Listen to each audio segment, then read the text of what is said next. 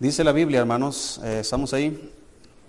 Dice la escritura, sígame con su vista. Lucas 5, versículo 1 dice, Aconteció que estando Jesús junto al lago de Genazaret, el gentío se agolpaba sobre él para oír la palabra de Dios, y vio dos barcas que estaban cerca de la orilla del lago, y los pescadores, habiendo descendido de ellas, lavaban sus redes. Y entrando en una de aquellas barcas, la cual era de Simón, le rogó que la apartase de tierra un poco y sentándose enseñaba desde la barca a la multitud. Cuando terminó de hablar, dijo a Simón, boga mar adentro, y echad vuestras redes para pescar. Respondiendo Simón, le dijo, Maestro, toda la noche hemos estado trabajando y nada hemos pescado, mas en tu palabra echaré la red. Y habiéndolo hecho, encerraron gran cantidad de peces y su red se rompía. Entonces hicieron señas a los compañeros que estaban en la otra barca para que viniesen a ayudarles, y vinieron, y llenaron ambas barcas de tal manera que se hundían. Viendo esto, Simón Pedro cayó de rodillas ante Jesús, diciendo, Apártate de mí, Señor, porque soy hombre pecador, porque por la pesca que había hecho, el temor se había apoderado de él y de todos los que estaban con él y asimismo de Jacobo y Juan, hijos de Zebedeo, que eran compañeros de Simón. Pero Jesús dijo a Simón, no temas, desde ahora serás pescador de hombres. Y cuando trajeron a tierra las barcas, dejándolo todo, le siguieron. Oremos, Dios, gracias por su palabra. Señor, bendiga esta, tarde, esta, esta enseñanza, Señor, que usted hable en nuestras vidas, que usted nos enseñe, Señor, qué es lo que debamos hacer. En el nombre de Jesús se lo pedimos. Amén.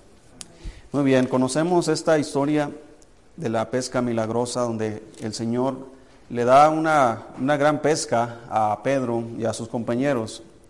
Eh, esta, eh, pues ya tarde, ¿verdad? Quiero enseñar, hermanos, algo muy interesante, algo muy importante en nuestras vidas cristianas. Y quiero hacerle esta pregunta. ¿Cuántos de ustedes están conformes y satisfechos como son como cristianos? ¿Cuántos de ustedes creen que ya lo lograron todo? ¿Cuántos de ustedes creen que ya lo alcanzaron? ¿Cuántos ya se sienten satisfechos? Ya llegué a la meta. Ya soy como quise ser. Ya soy como Cristo. Ya tengo todo lo que quise. Ya logré todo lo que quise. ¿Cuántos podrían decir que ya lo hicieron? ¿Verdad que no? Nos sentimos inconformes. Hay ocasiones donde en tu propia vida espiritual tú te sientes enojado contigo mismo por cómo estás como cristiano. Hay ocasiones donde yo me siento eh, en mi falta, eh, quisiera orar más, quisiera orar más, y no lo, no lo hacemos, no lo hago, y nos sentimos molestos con nosotros mismos porque no alcanzamos lo que deseamos. No llegamos a un punto donde digamos, estoy progresando y estoy viendo resultados. Hay ocasiones donde sí el Señor nos pasa por un proceso donde los resultados comienzan a ser visibles. Es muy notorio, yo como pastor puedo darme cuenta de cómo un cristiano va creciendo en la fe, desde que llega a la iglesia, cómo va aprendiendo, cómo va cambiando su semblante, cómo va cambiando su actitud, cómo van cambiando sus palabras, cómo va cambiando su energía, eh, cómo está involucrándose más, cada vez más, siendo, siendo más fieles, siendo más participativos. Es muy notorio cuando alguien está creciendo. Pero también es muy notorio cuando alguien no está creciendo. No se involucra, no es fiel, no, no, no hace nada por Dios. Es un cristiano que, pone pretexto tras pretexto para decir que no puede lograr algo. No puedo dejar el pecado por esto, por aquello, por mi familia, eh, por aquellas cosas, por, por mi pasado. Son pretextos, hermanos, porque todo lo podemos en Cristo, ¿o no es así? ¿No está convencido o sí? Yo, yo, todo lo podemos en Cristo. Pero ¿por qué no lo hacemos? Aquí hay una, una propuesta que el Señor le hace a Pedro. Después de que no habían pescado nada en toda la noche, el Señor le dice, boga mar adentro, es, ve más adentro, ¿sí? ve más allá. Y Pedro dice, Señor, ahora Pedro, hermanos, es un hombre pescador, un hombre con experiencia. Ahí vive, hermanos, en esa área. a eso se dedica. Yo creo que desde niño con sus padres, con su padre estaba trabajando la pesca. Sabe las temporadas de, de, qué tipo de pez hay en esa, en esa zona. Si va a la otra zona, qué tipo de pez va a encontrar allá. Hermanos, lo que no tiene Pedro es el control de la naturaleza. Pedro tiene el control de las redes y Pedro tiene el control de la barca y a veces ni eso tienen los pescadores control. Pedro tiene el, control de, de, la caña, ¿verdad? Eh, del hilo, pero hay veces que a unos pescadores ni en eso pueden tener control. De los que pescan aquí, ¿cuántas veces se les ha escapado un pez? No, Sabdiel dice, no, siempre se me escapan. ¿Por qué? Porque no tiene control sobre su propia caña. No tiene control sobre el pez. ¿Sí me explico, hermanos? Hay cosas de las cuales tú y yo no tenemos control, pero debemos confiar de que Cristo, hermanos, sí tiene el control de todas las cosas. Hay veces eh, que para lograr resultados diferentes, hermanos, hay que hacer las cosas diferentes. Hay cosas en tu vida que deseas que algo pase, o tal vez lo estás intentando, tal vez lo estás haciendo bien, pero no salen las cosas como tú quieres. ¿Qué es lo que pasa? ¿Qué es lo que necesitas hacer de más? Tal vez necesitas hacer eh, es seguir este consejo. Ve más adentro. Lo que necesitas es ir más adentro. Tal vez estás a un paso de lograrlo, entonces necesitas dar ese paso más. Haz todo, alguien dijo, haz todo como si todo dependiera de ti. Pero confía en el Señor sabiendo que todo depende de Él. Así que, ¿qué es lo que hace falta? Ah, una vez vi una imagen de dos hombres que están escarbando la tierra y uno de ellos eh, está con su pico eh, aquí en el hombro, yendo en sentido contrario donde estaba escarbando y estaba tanto así de tierra para encontrar un diamante y se dio por vencido. Estuvo así. Yo creo, hermanos, que hay muchas cosas en nuestras vidas que pudieron haber pasado si nos hubiéramos esforzado un poquito más. Si hubiéramos investigado un poquito más. Hay cosas que se hubieran evitado en nuestras vidas si hubiéramos tenido la información completa. ¿A algunos de ustedes les gustaría que cosas que pasaron en su vida no hubieran pasado? A mí sí. ¿Por qué? No pudimos evitarlo. Porque algo nos faltó. Hermano, las cosas no son por casualidad. No es casualidad, como he dicho anteriormente sobre los hijos, que, una mamá le dice a la otra, ah, qué, qué suertuda eres, ¿verdad? Te salieron los hijos muy buenos. Como si su vientre fuera una fábrica de hacer niños buenos. no, hermanos, no le salieron hijos buenos. Alguien eh, invirtió en la vida de esos niños. Tal vez, por ejemplo, en mi caso, eh, podría decir alguien a mi mamá, oye, eh, no que yo soy bueno, pero comparado con, el mundo, podrían decirle a mi mamá, oiga, eh, su hijo eh, le salió un hijo bueno. No le salió un hijo bueno. Aunque mi madre no era cristiana, hubo cristianos que invirtieron en mi vida. Hubo personas que me invitaban a la iglesia, hubo personas que me enseñaban la palabra de Dios. Sí, había, había un pastor que cuando yo me desviaba, ahí estaba siguiéndome. Estaba eh, tratando de animarme. Estaba, hermanos, alguien estaba empujándome. Entonces, esas personas estaban haciendo más y más y más por alguien y ahora vemos los resultados. Entonces, no es de que te salga un hijo bueno, pero también la mamá dice, no, es que tuve mala suerte. Me salieron todos hijos malos. No, tampoco fue mala suerte. No es casualidad, hermanos. Los niños no, no nacen de esa manera se hacen de esa manera conforme alguien va invirtiendo en sus vidas.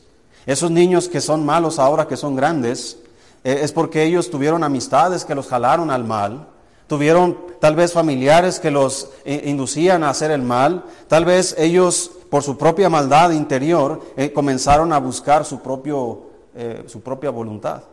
Y ahí tenemos los resultados. Usted sabía, hermano, que el Chapo Guzmán, su, su madre es cristiana. ¿Usted sabía eso?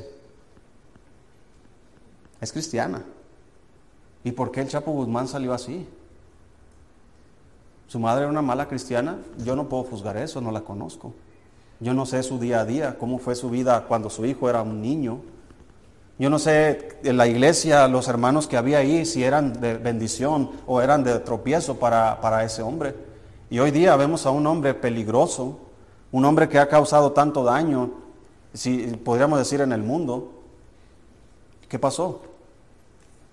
Tal vez para que ese hombre hubiese sido alguien de, provecho, faltó un esfuerzo más, faltó una enseñanza más, una disciplina más, faltó ese pasito más, faltó ir más adentro, faltó profundizar más. Hermano, las cosas realmente valiosas no se encuentran en la superficie. Usted no puede encontrar oro ahí en la calle, ahí encima de la calle. ¿Dónde va a encontrar usted el oro? ¿En dónde? En las profundidades. Es un metal pesado. En un río, cuando hay oro ahí que ha sido arrastrado por, por una montaña, desde una montaña, eh, tienen que escarbar más abajo en los sedimentos del río para encontrar el oro ahí. No está ahí arriba. No vas a ir al río seco, ¿verdad? Y ver todo brilloso arriba. Sería un milagro si eso pasara. Entonces, ¿por qué piensas o por qué pensamos que las cosas que realmente importan no se necesitan esfuerzo? No se necesitan un poco más, ir más lejos, ir más allá. Para lograr, hermanos, eh, sacar el oro de las piedras, de las montañas, se requiere una gran inversión. Personas, hermanos, invierten cantidades enormes de dinero para sacar una pequeña cantidad de oro. Hay personas que invierten, hermanos, una cantidad enorme de dinero para sacar diamantes.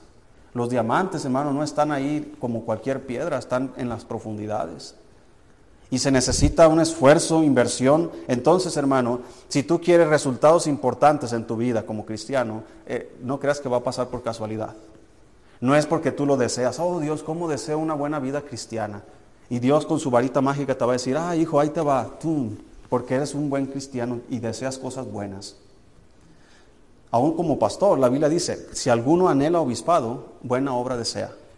Pero es necesario que el obispo sea irreprensible, marido de una sola mujer, hospedador, eh, apto para enseñar, eh, y, entre otras cosas más. No es porque alguien dice, ah, yo tengo el deseo de ser un pastor y, y voy a hacer mi propia iglesia. Pero espérate, qué bueno que deseas eso, dice Dios. Pero siempre hay que ir más allá hay que ir más lejos. Hay que eh, simplemente eh, bogar, como dice ahí, boga mar adentro. Los peces grandes o las grandes cantidades de peces no se van a encontrar en la orilla. No vas a estar ahí en la orilla con tu caña sacando grandes peces. Quieres grandes cantidades, quieres resultados grandes, necesitas ir más lejos. Para eso significa invertir más tiempo, invertir más recursos. Aunque Pedro no tenía una, lancha, un barco con, motor, pero eh, energías se necesitan para ir más lejos. Hoy día, si tienes una lancha un barco con motor y quieres ir al mar a pescar, ¿dónde vas a encontrar los grandes atunes? ¿En dónde? ¿Ahí en la orillita con tu cañita? No. ¿Qué vas a encontrar ahí con tu cañita en la orilla del mar? ¿Qué vas a encontrar? Nada más te vas a quemar con el sol. ¿Quieres grandes cantidades de peces? Los, que van y sacan atún, hermanos, ellos se meten a las profundidades del mar. Me refiero a, a distancia, no hacia abajo. Ellos van e invierten grandes cantidades de dinero, hermanos, para, para, para diésel, para que el motor, para que el barco pueda ir más lejos. Tiempo, grandes cantidades de tiempo. Pescadores que pasan semanas enteras en alta mar para conseguir una gran pesca. Hermanos, los buenos resultados no son fáciles, pero son posibles. ¿Qué se necesita? Se necesita abogar más allá. Se necesita ir más lejos, se necesita un esfuerzo extra. Dígame, todas las que son madres, Dígame si no necesitas esforzarse más para criar a tus hijos. Ese niño no se va a criar solo. Y como es, se necesita un esfuerzo doble. Yo creo que necesita como tres mamás, ¿verdad? Para, para criar a Alonso. No, como unas ocho, ¿verdad? Para criar a, este Alejandrito. ¿Sí, ¿Sí me explico, hermanos? No creas que tu hijo o tu hija va a crecer sanamente eh, si no te esfuerzas en preparar buena comida. No creas que ellos van a estar bien presentables si no los bañas, si no los limpias. No creas que ellos van a ser inteligentes si no les enseñas. No creas que ellos van a ser buenos hombres, buenas mujeres cuando crezcan si no los eh, instruyes en los caminos de Dios. Las cosas no son por casualidad. Tú no puedes sentarte y cruzarte de brazos y decir, Dios, deseo que mi hijo sea un buen hombre, una buena mujer. No va a suceder así. Tienes que esforzarte, tienes que invertir. ¿Cómo comienza este proceso de resultados esperados? Tal vez tú estás ahorita eh, queriendo algo, quieres lograr algo, estás empezando algo o vas a empezar algo y te gustaría buenos resultados. ¿Hay alguien así? Yo sí.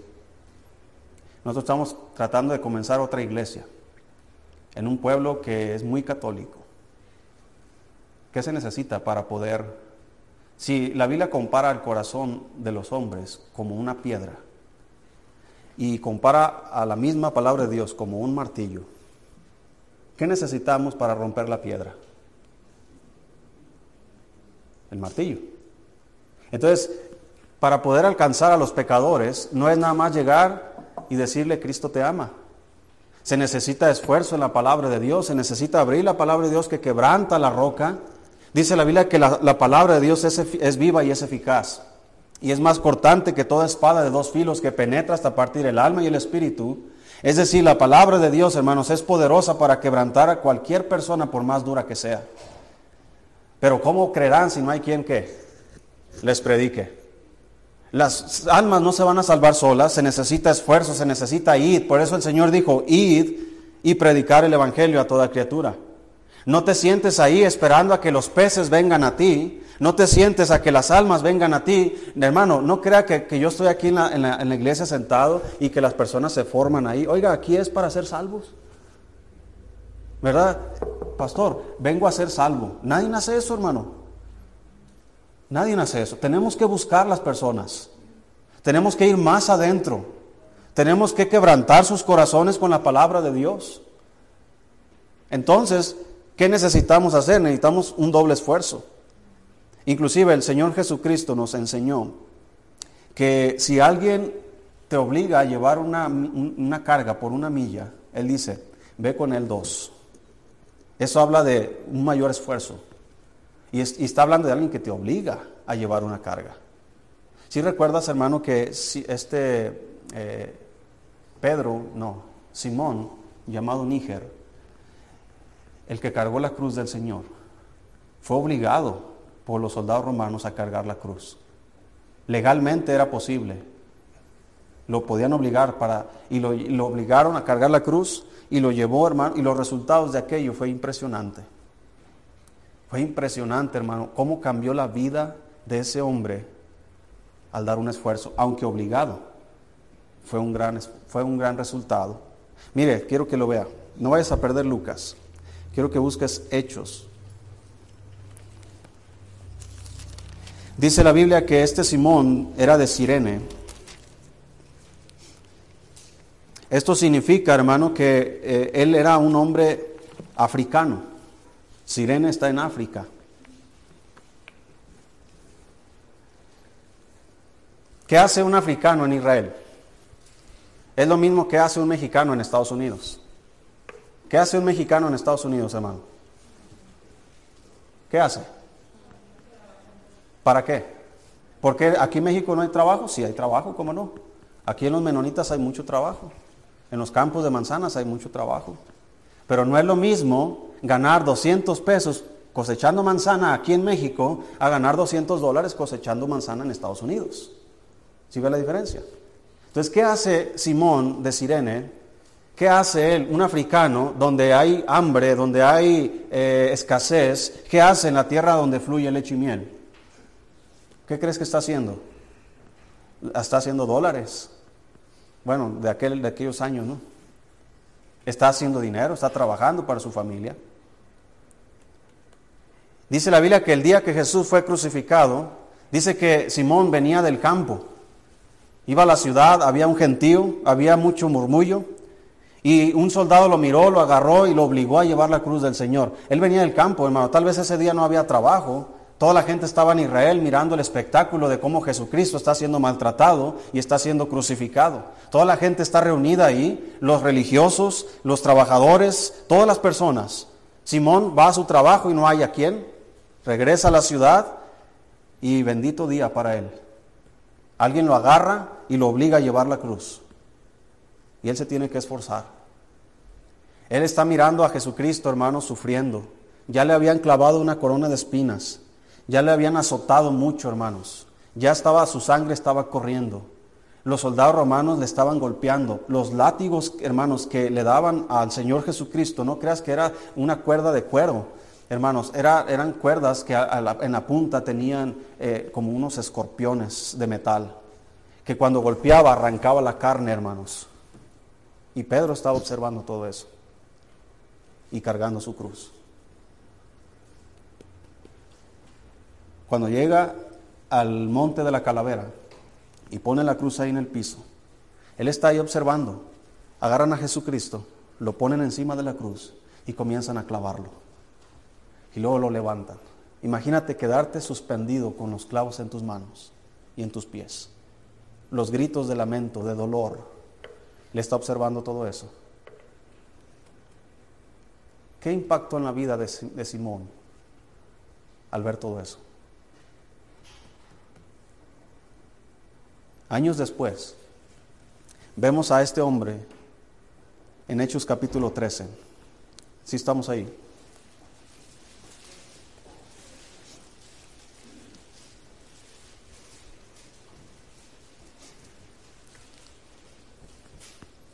Si estás ahí, hermano.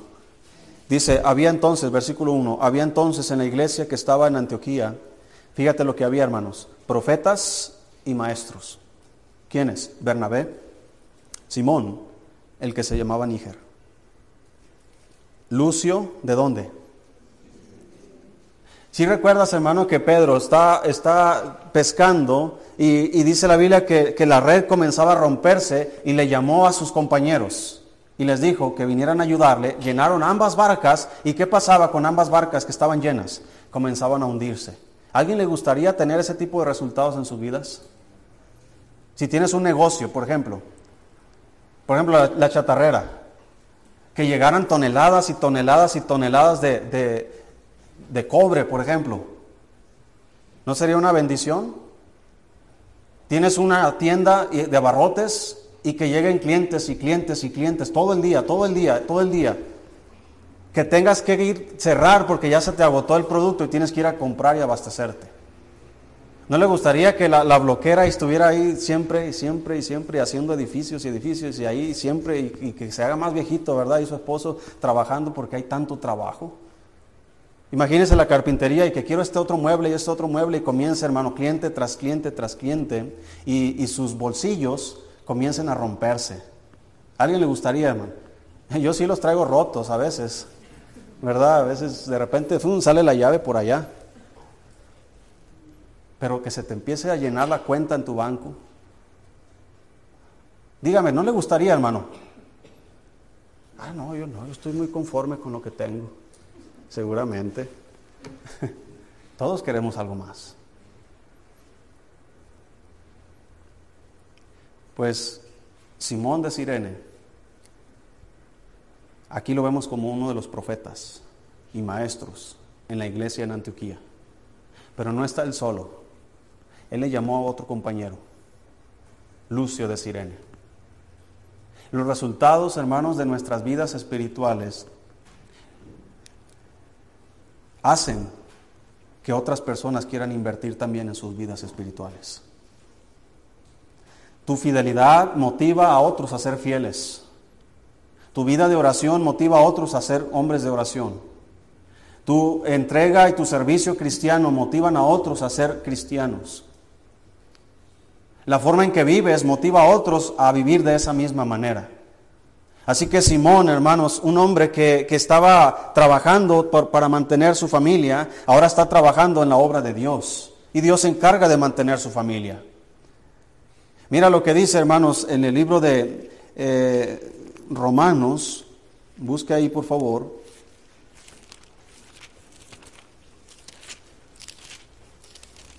Es la importancia, hermano, de ir más allá, de esforzarse más, de no ser mediocres en la manera de pensar, de no ser mediocres en la manera de, actuar, de no ser conformistas, de decir yo estoy conforme como soy. Leo la Biblia de vez en cuando y estoy conforme con eso. Oro cuando tengo problemas y con eso estoy bien, que al cabo tengo dinero y yo puedo resolver las cosas por mi dinero. Hay cosas, hermano, que el dinero no, no, no, no compra. Necesitas al Señor. Necesitas el poder de Dios, la sabiduría de Dios. Necesitas, hermano, dígame, ¿cuánto cuesta la sabiduría de Dios? Con el dinero que tienes, ¿cuánta puedes comprar? Oh, Dios, necesito unos, como en la escuela, no, dame dos pesos de chamoy. Compras unas papitas y échale dos pesos de chamoy.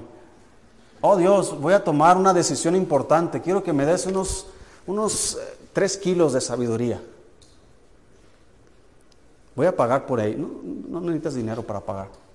Dice la Biblia, si alguno tiene falta de sabiduría, pídala a Dios, el cual da de qué forma?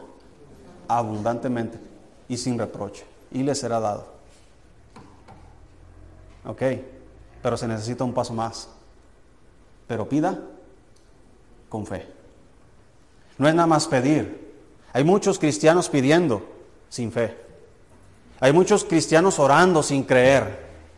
Hay muchos cristianos, hermano, que piensan que por sus deseos, o como dijo Jesucristo, piensan que por su palabrería serán oídos.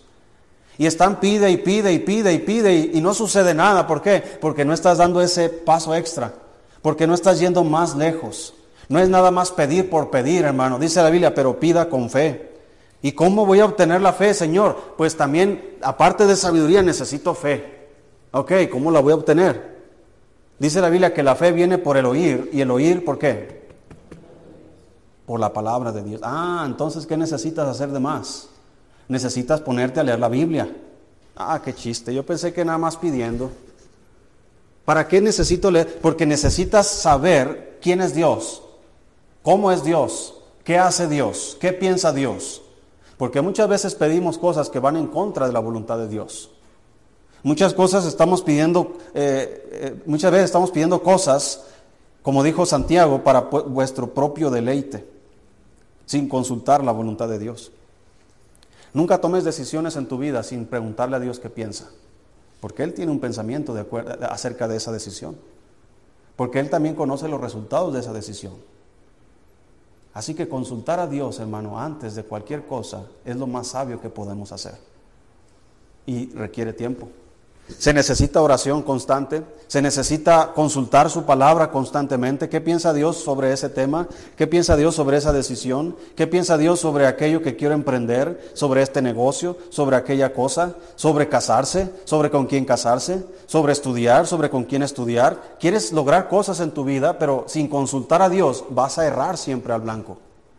Porque hay caminos que al hombre le parecen derecho, pero su fin es camino de muerte.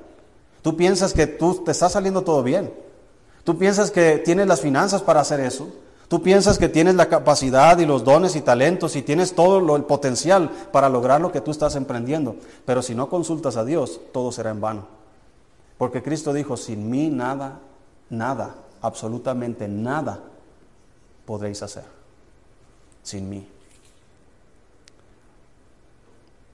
Si estamos en Romanos El apóstol Pablo, hermanos, está saludando a un montón de personas en esta carta a los romanos. Y mire a quién saluda. Si estamos ahí, hermanos. Romanos 16, 13.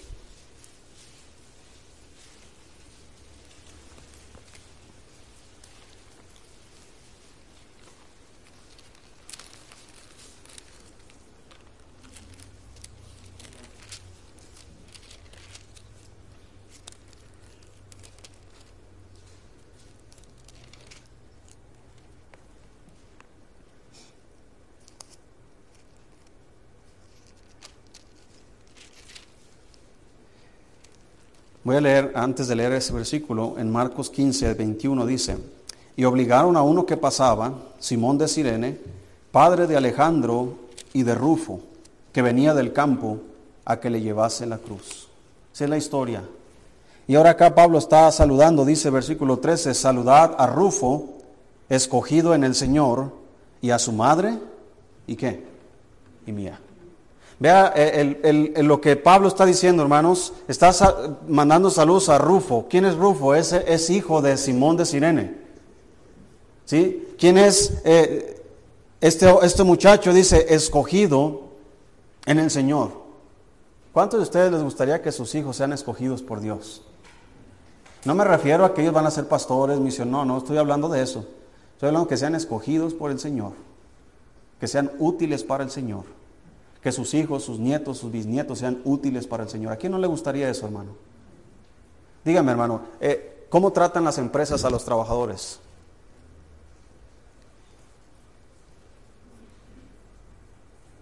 Pues hay de todo, ¿verdad? Hay empresas donde eh, te sustituyen inmediatamente. ¿Verdad? Se quieren deshacer de ti y ellos tienen sus formas.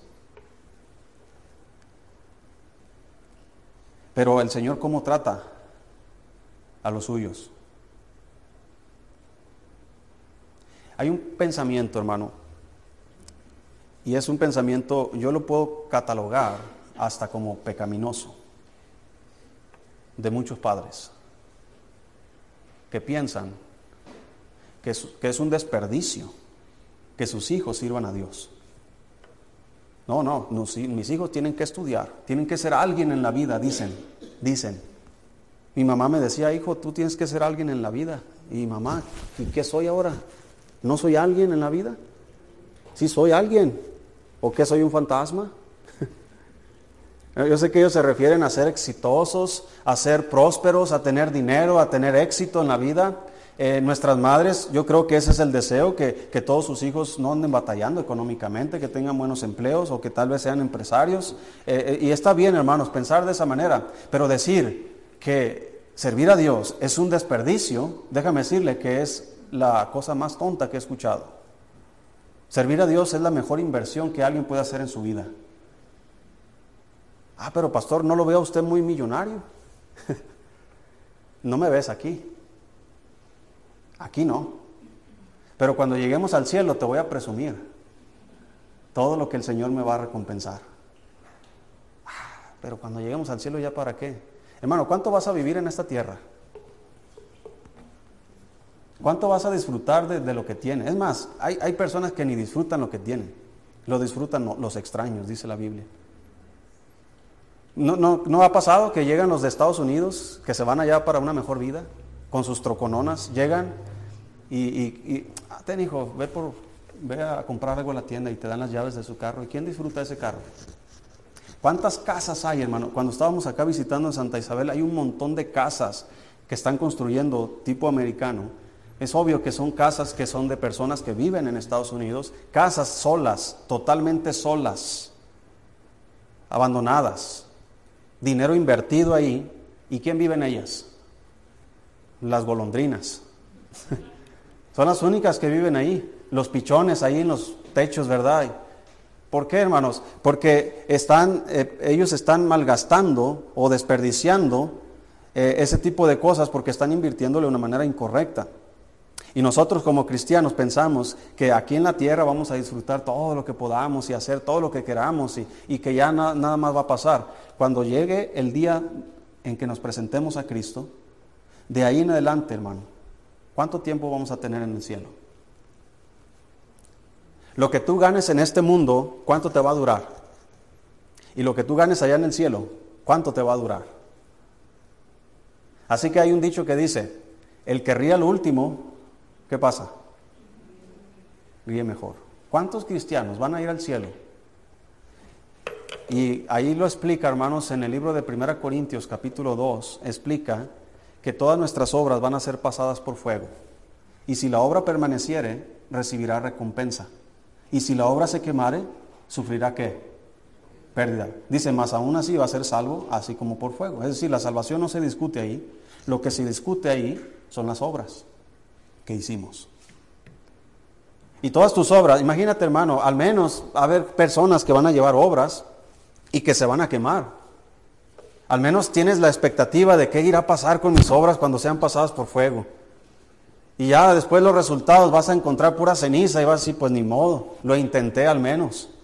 Pero ¿cuánto cristiano va a llegar al cielo y ni siquiera va a presentar ni siquiera una sola obra? Nada, no hizo nada con su vida, como predicó el pastor en la mañana. Personas que no hacen nada con lo que tienen. Dios les ha dado vida, les ha dado fuerzas, les ha dado talentos, les ha dado recursos, les ha dado dones. Y hay cristianos que no usan nada de estas cosas para Dios. No se esfuerzan ni un poquito porque estas cosas rindan, como aquellos hombres que recibieron eh, algunos talentos del Señor, que uno recibió cinco, otros dos y otro uno. ¿Y qué hicieron? Aquellos lo multiplicaron. ¿Y qué hizo el que recibió uno? Él lo escondió. Y así hay muchos cristianos que Dios les ha dado y lo esconden. No, ¿para qué? Pérdida de tiempo. ¿Para qué me voy a esforzar yendo a la iglesia? ¿Para qué me voy a esforzar leyendo la Biblia? ¿Para qué me voy a esforzar orando? ¿Para qué me voy a esforzar sirviendo al Señor? ¿Para qué voy a hacer algo más si no voy a recibir nada a cambio? Estás equivocado porque las recompensas, hermanos, van a ser recibidas allá en el cielo. Dice la Biblia, y esto me, encanta, dice, yo soy eh, el alfa y el omega, principio y fin, dice el Señor. Y dice allá al final de ese libro, el Apocalipsis, dice, he aquí yo vengo pronto y mi galardón conmigo, para recompensar a cada uno según sea su obra, sea buena o sea mala. ¿Por qué dice sea buena o sea mala? Está hablando de la calidad de las obras. Cuando Él venga va a pasar esas obras y las va a pasar por fuego. Si fueran malas, ¿qué va a pasar? Se quemarán. Si fueran buenas, permanecerán. ¿Qué recibiremos? Recompensas. Así que el día de paga, hermanos, está muy cerca. Dice el apóstol Pablo, saludame a Rufo y a su madre y mía. Imagínense la bendición, hermanos, de la casa de, Simón, de que él, él, mismo, siendo un líder en la iglesia en Antioquía, junto con el apóstol Pablo, que fue el tremendo misionero en el mundo. Imagínate las conversaciones que había en la casa esta mujer, hermanos, que es muy amada por el apóstol Pablo, que la considera su propia madre, una mujer piadosa, una mujer transformada por Dios, porque su esposo fue más allá. No creas que nuestras mujeres, hermanos, van a, ser cambiadas y transformadas a la semejanza de Cristo nada más porque tú lo deseas. Tú tienes que ir más allá. Tienes que ir más lejos. Tienes que esforzarte más. Así como la conquistaste, te esforzaste. ¿Sí te acuerdas de esos, de esos tiempos? Sí, hermano Betito. ¿Verdad? Y hasta una moto se compró y todo. Y, ¿Verdad? Y iba por ella, llegaban ahí en la moto. Yo le digo, a ver, a ver si cuando su hija crezca, deja que alguien venga con ella en la moto. A ver si es cierto. y se esforzaban. ¿Verdad que sí? No tenías dinero para invitarla a algo y, a ver qué hacer. Hermano, ah, voy a ir a arreglar un carro, ¿verdad? Rápido para sacar dinero porque, eh, Julio, ¿verdad? ¿Y qué hago? Pues juntar botes, no sé, o qué, qué hacías. ¿Verdad? Y te esforzabas, ¿por qué? Porque iba a venir la, la, la, la novia, iba a venir aquí. ¿Sí me explico, hermanos? Te esfuerzas, vas más allá porque quieres lograr un objetivo. Yo no creo que alguien va a conquistar a una muchacha si no la pela si no la invita a una nieve o que sea. ¿Sí me explico, hermano? No, va a suceder así. Aarón no va, no va, a conquistar a nadie así. Tiene que, esforzarse. ¿Verdad? Aarón dice, yo ahorita no estoy pensando en eso, pero, pero espérate unos días, unos años más. el Rodrigo no está pensando en eso, ¿verdad? a lo mejor sí, no lo sé. Bueno, está pensando, hoy cuando vaya a la secundaria voy a llevar un poco de dinero extra para invitar a esa muchacha que está allá. No, yo creo que ni lleva para él. Entonces, ¿cómo voy a lograr resultados importantes en mi vida si no me esfuerzo? Hay tres cosas que debemos hacer para obtener estos resultados esperados. Vamos a regresar a Lucas capítulo 5. Tres cosas.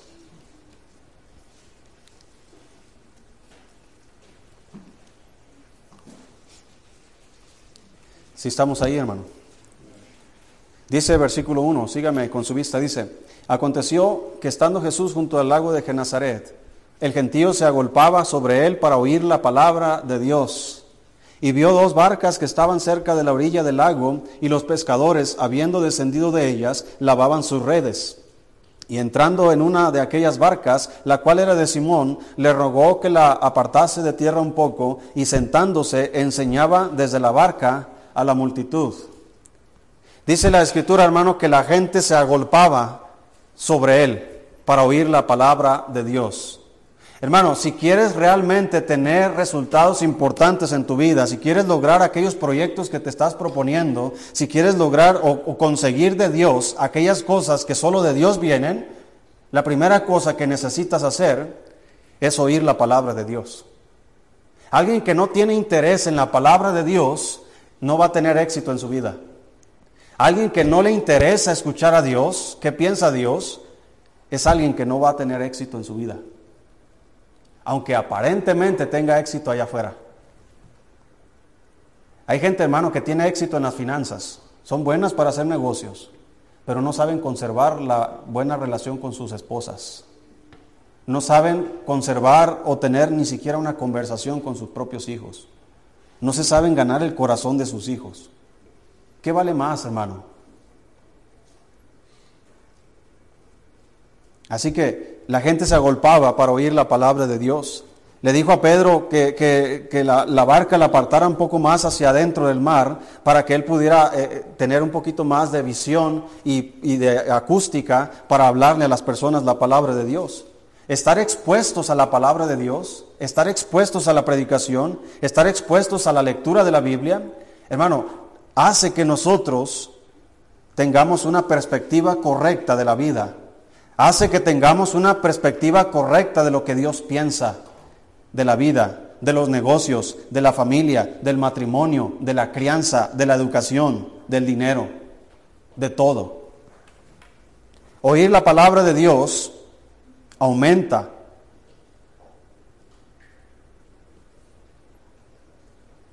nuestra fe. Dice Romanos, no lo busques, dice Romanos 10, 17. Así que el oír es por la fe, es por la, por la, eh, el oír es por la palabra. Ya me cuatrapié aquí. Así que la fe es por el oír. ¿Y qué más? ¿Y el oír por qué? Entonces, ¿cómo esperas tener fe si no te expones a la Biblia? Hermano, cuando esperamos resultados importantes, tú los puedes conseguir por tu propia cuenta bajo tus propios términos. O los podemos conseguir bajo los términos de Dios. Todo lo que yo hago en mis fuerzas se va a acabar. Y todo lo que hago en las fuerzas del Señor va a permanecer. Todo lo que yo intento bajo mi propia opinión me puedo equivocar. Pero todo lo que intento bajo la opinión de Dios siempre va a acertar porque Dios es el que sabe.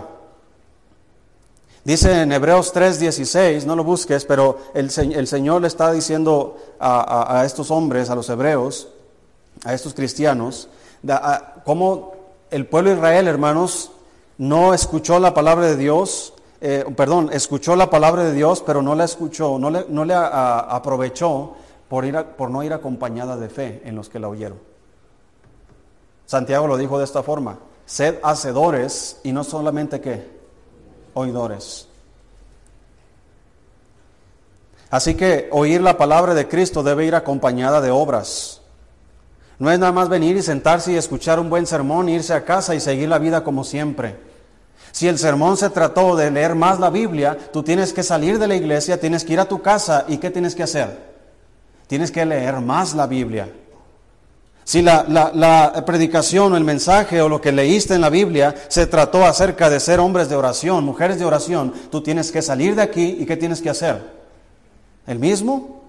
¿No? Tienes que comenzar a hacer lo que se acaba de predicar. No ser oidores, sino hacedores de la palabra de Dios. Así que los buenos resultados, hermanos, que, que nosotros esperamos en nuestra vida, debe ir acompañada de la palabra de Dios. Y la palabra de Dios debe ir acompañada de obras. Porque las obras, hermanos, son el fruto de nuestra fe. Las obras, Santiago dijo, yo te voy a mostrar mi fe. ¿Por qué? ¿Por mis emociones? ¿Por mis palabras? ¿Por mis pensamientos? No. Yo te voy a mostrar mi fe por mis obras. Pero si somos cristianos que no estamos expuestos a la palabra de Dios, que no leemos la Biblia en toda la semana y que no estamos ahí eh, eh, tratando de aprender, si no hay interés, hermano, en lo que Dios dice, yo creo que tampoco va a haber interés para Dios en lo que tú dices. Así dice la Escritura. Si alguien, eh, lo tengo aquí en la mente, lo voy a parafrasear. Dice la Escritura en Proverbios que si alguien eh, como, como rechaza la ley de Dios, su oración también es abominable. Es decir, Dios, en pocas palabras, si tú no escuchas mis palabras, yo no escucho tus palabras. Si tú no me atiendes a mí, yo no te atiendo a ti. Si tú no crees a mis palabras, yo no voy a hacer nada por tus palabras. En pocas palabras, si no me escuchas, no te escucho. ¿No dice eso la Biblia? Sí. No, Dios es muy bueno y Él no va a hacer eso. Dios es bueno, pero Dios es justo y su justicia permanece para siempre. Él nunca va a recibir sobornos, nunca vas a chantajear a Dios como muchas veces pensamos. Y es un error, hermanos, ir a Dios y tratar de chantajearle con nuestras palabras, oh Dios, o a veces con nuestras lágrimas de cocodrilo, o a veces con nuestras emociones falsas. Y tratamos de decir más palabras más bonitas, rimbombantes, palabras eh, eh, elocuentes y, oh, majestuoso Salvador. Ahora Dios, si lo que vas a decir enseguida no es la voluntad de Dios, por más que tú digas majestuoso Salvador, no va a pasar nada, hermano. Oh, Santísima, oh Señor Todopoderoso y, amén. He visto algunas transmisiones en, Facebook de personas que están orando, están, son carismáticas principalmente. Amén, aleluya, aleluya Señor, oh bendito Señor. No dicen nada más que eso. Y digo, pues, ¿qué está orando? Ah, es que está alabando a Dios. Sí, pero dice la Biblia que cuando oréis no debemos ser como los hipócritas. Que les gusta que qué? Ser vistos. Ya tienen su recompensa. Más bien cuando ores, dice, entra a tu aposento y cerrada la puerta, ora a tu Padre que está en secreto. Y tu Padre que ve en secreto te recompensará en público.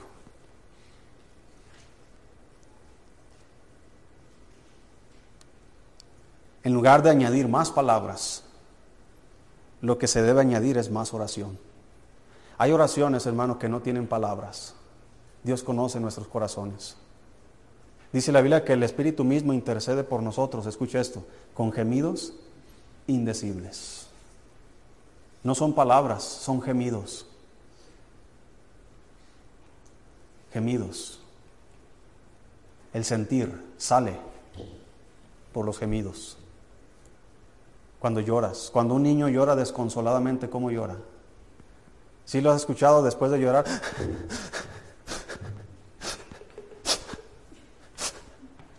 ¿Sí los has escuchado? Ya tienen una hora desde que tú les, disciplinaste y todavía están así. ¿Por qué? Porque tienen sentimientos que no saben expresar. Y lo único que hacen es... Y el mocote ahí, ¿verdad?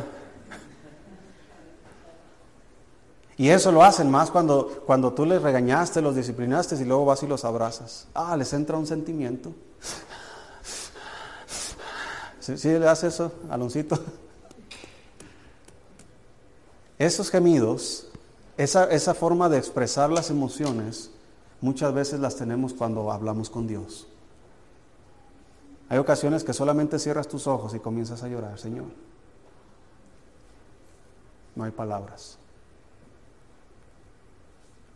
Más de eso se necesita y menos palabras. No que no digas palabras, pero hablando de palabrería.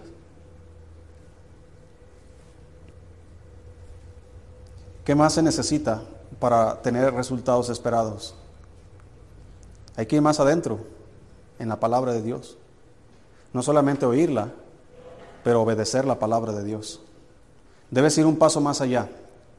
Hermano, no solo es oír, también es obedecer. Estar expuesto a la Biblia te hace entender lo que Dios espera de ti. Y una vez que entiendas lo que Dios espera de ti, es hora de comenzar a hacer esas cosas que Dios espera de ti. Boga mar adentro significa que debes ir más adentro, un paso más. Más oración tal vez se necesita, más palabra de Dios, más ayuno, más servicio, más perdón, Hermano, Jericó cayó, no cayó hasta que el pueblo caminó siete veces alrededor de él. Es ir más lejos. Jonás no salió del pez hasta que se puso a orar. Para que Israel venciera a Amalek, hermano, fue necesario que Moisés sostuviera sus brazos en lo alto durante toda la batalla. Para que Josué y su ejército ganaran la batalla, fue necesario inclusive orar que el sol y la luna se detuvieran. Para que Ana pudiera quedar embarazada, tuvo que hacer una promesa. ¿Qué necesitas hacer para obtener de Dios lo que esperas?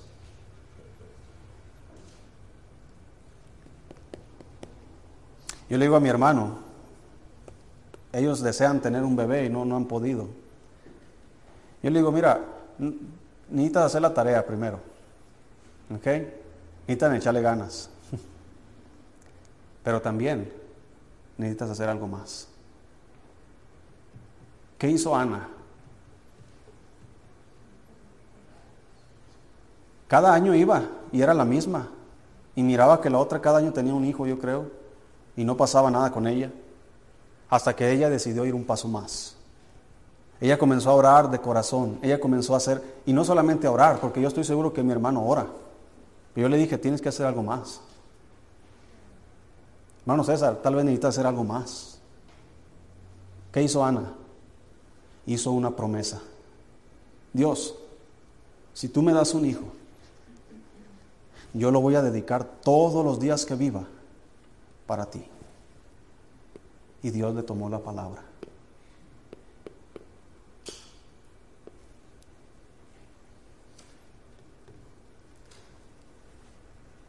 Porque muchas veces, hermano, no basta con lo que estamos haciendo. No es suficiente. ¿Qué es lo que debes añadir más a tu vida? Más oración, más palabra de Dios. Tal vez debas hacer promesas o debes hacer pactos con Dios. La experiencia de Pedro, hermano, no sirve ante el poder de Cristo. El esfuerzo y trabajo de Pedro no sirve sin la ayuda de Cristo. Hermano, déjame decirte esto, y, si quieres apuntarlo, déjame decirte esto. Cristo sabe cómo, Cristo sabe dónde, Cristo sabe todo y Cristo puede todo. ¿Sí lo escuchaste? Cristo sabe cómo, Cristo sabe dónde, Cristo sabe todo y Cristo puede todo. Pero solo es posible si creo en Él y le obedezco. Él está ahí en la barca y le dice a Pedro, boga mar adentro. ¿Por qué no le dice, sabes que nada más echa la red? No, porque la red no funciona ahí nada más. Tienes que ir más lejos boga mar adentro y echa la red. Y Pedro dice, Señor, toda la noche hemos estado trabajando. Ya habían estado, eh, eh, ¿cómo se dice?, arreglando sus redes, ya habían terminado la jornada. Señor, toda la noche hemos trabajado y no hemos pescado nada.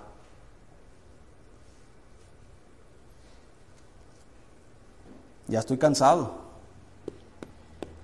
Imagínese, hermana, ahí en el hospital, que ya llega uno tras otro, tras otro, tras otro, y luego todavía le faltan cinco horas de trabajo y, siguen llegando, siguen llegando, heridos, heridos, heridos. ¿Es cansado? Sí, es cansado. Yo no creo que los enfermeros ahí en el hospital están bien a gusto, ¿verdad? Ahí disfrutando la vida en el hospital.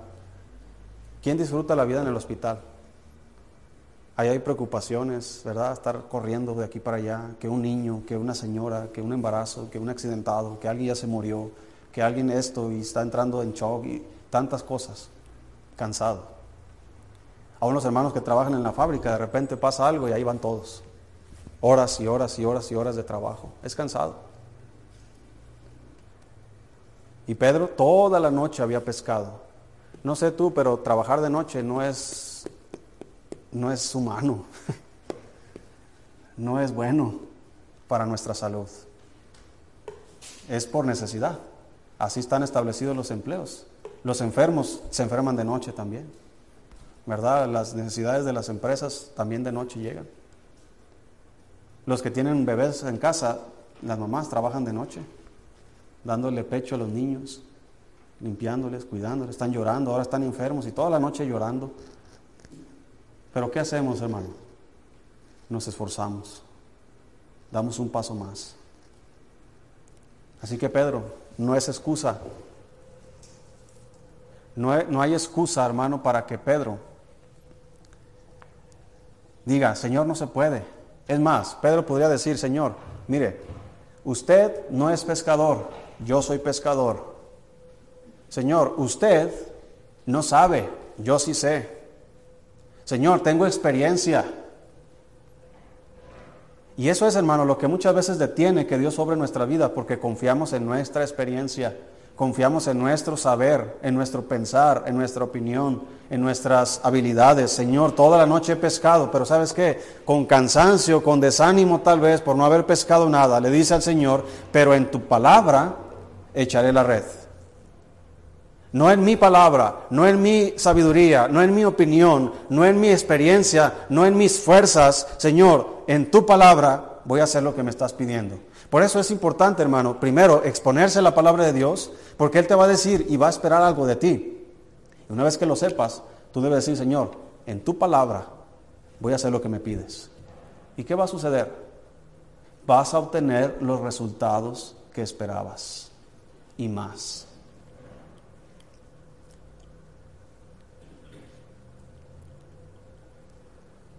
A lo mejor estás cansado, sin resultados, tal vez incrédulo, fastidiado, sin ganas de volver a intentarlo.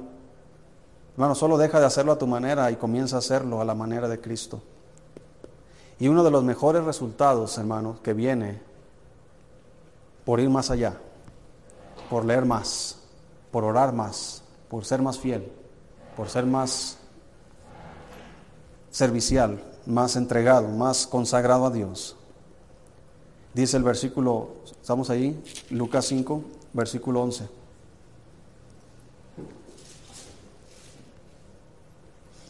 Y cuando trajeron a tierra las barcas, Pedro le dijo a sus amigos, vamos a hacer el negocio de nuestras vidas.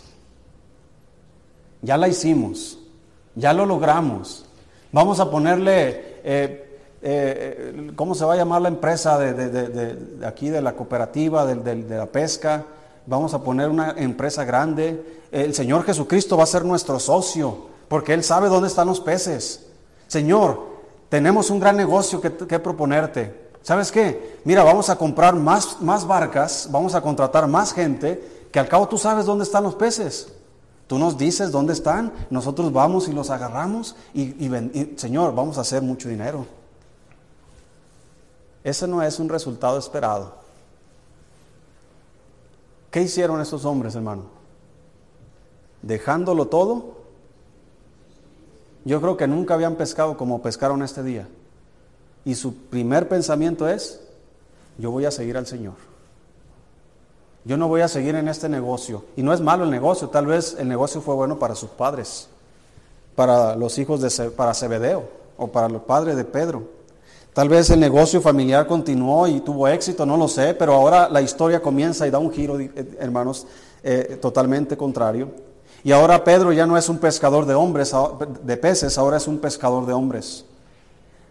Ahora el propósito de la vida de Pedro tiene sentido. Ahora Pedro, hermanos, está a la disposición del Señor. Mira, déjame decirte esto y lo voy a terminar. Escucha bien lo que te voy a decir, hermano. Y esto aplica para todos, no nada más para los que sirven a Dios tiempo completo. Déjame decirte esto. Cuando estés dispuesto a dejarlo todo por Cristo, estás listo para esperar todo de Cristo. Pero si no estás dispuesto a dejarlo todo por Cristo, entonces no esperes todo de Cristo. No estoy diciendo que lo dejes todo. El Señor tampoco te está pidiendo que lo dejes todo. Pero lo que Él está diciendo es, el que no deja padre o madre o hermanos o hijos o propiedades por mí ¿Qué dice él? No puede ser mi discípulo. El que no está dispuesto, no está diciendo el Señor que, que, abandones a tu esposo, a tu esposa, a tus hijos, a tu trabajo. No está diciendo eso. Está diciendo el que no está dispuesto. ¿Cuántos de ustedes en esta mañana pueden decir confiadamente, Señor, yo estoy dispuesto a que usted tome lo más valioso que tengo en mi vida y aún así voy a seguirle?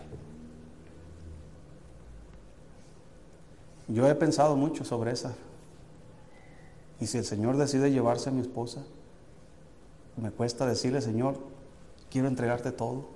Y si el Señor decide llevarse a uno de mis hijos, o a todos ellos, o si el Señor quiere mi salud, mi vida. No, no, no vale la pena. Mejor seguimos así como estamos. Mejor, para, pastor, ¿para qué es tan fanático? ¿Para qué se, se engancha tanto con esas cosas? Con que vaya a la iglesia ahí nada más, con que lea y ore ahí nada más, con que, con que haga las cosas ahí nada más. Hermanos, el Señor no merece ese tipo de mediocridad. El Señor merece todo lo que somos y todo lo que tenemos. Y si no estás dispuesto a entregar todo lo que eres y todo lo que tienes al Señor, entonces no esperes que el Señor te entregue todo lo que Él tiene para ti. Debemos ser congruentes con nuestras vidas. Señor, yo, yo estoy dispuesto a darlo todo por ti, porque Él estuvo dispuesto a darlo todo por mí.